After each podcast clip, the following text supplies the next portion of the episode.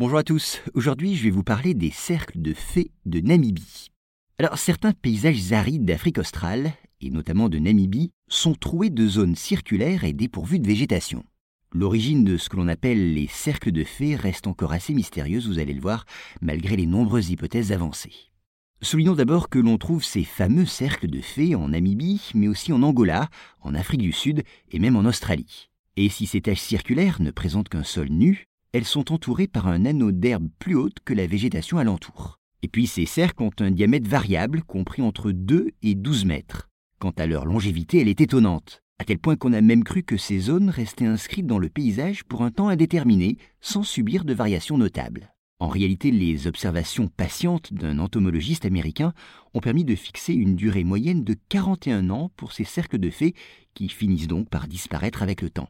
Peu à peu, on le sait désormais, le vent creuse ces zones qui prennent une forme concave. Et on sait que l'on trouve également d'importantes poches d'eau sous leur surface. Alors comment expliquer ces cercles de fées? Eh bien d'abord, pour les autochtones, ces cercles sont les traces du passage sur Terre de leur dieu. Quant aux scientifiques, eux, ils se sont efforcés de trouver des explications plus rationnelles. Ainsi, nombre d'hypothèses ont été avancées. L'une d'elles concernait la présence éventuelle de plantes étouffant la croissance de leurs voisines. Une autre évoquait de possibles phénomènes radioactifs. Certains ont même supposé que ces cercles pourraient correspondre aux impacts de petites météorites ou se seraient formés à la suite de la remontée d'hydrocarbures.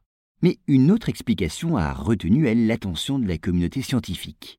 Ces zones sans végétation seraient ainsi dues à l'action d'une espèce de termite vivant dans ces régions arides. Ces insectes, en effet, mangeraient les racines des plantes dès leur apparition, empêchant dès lors leur croissance.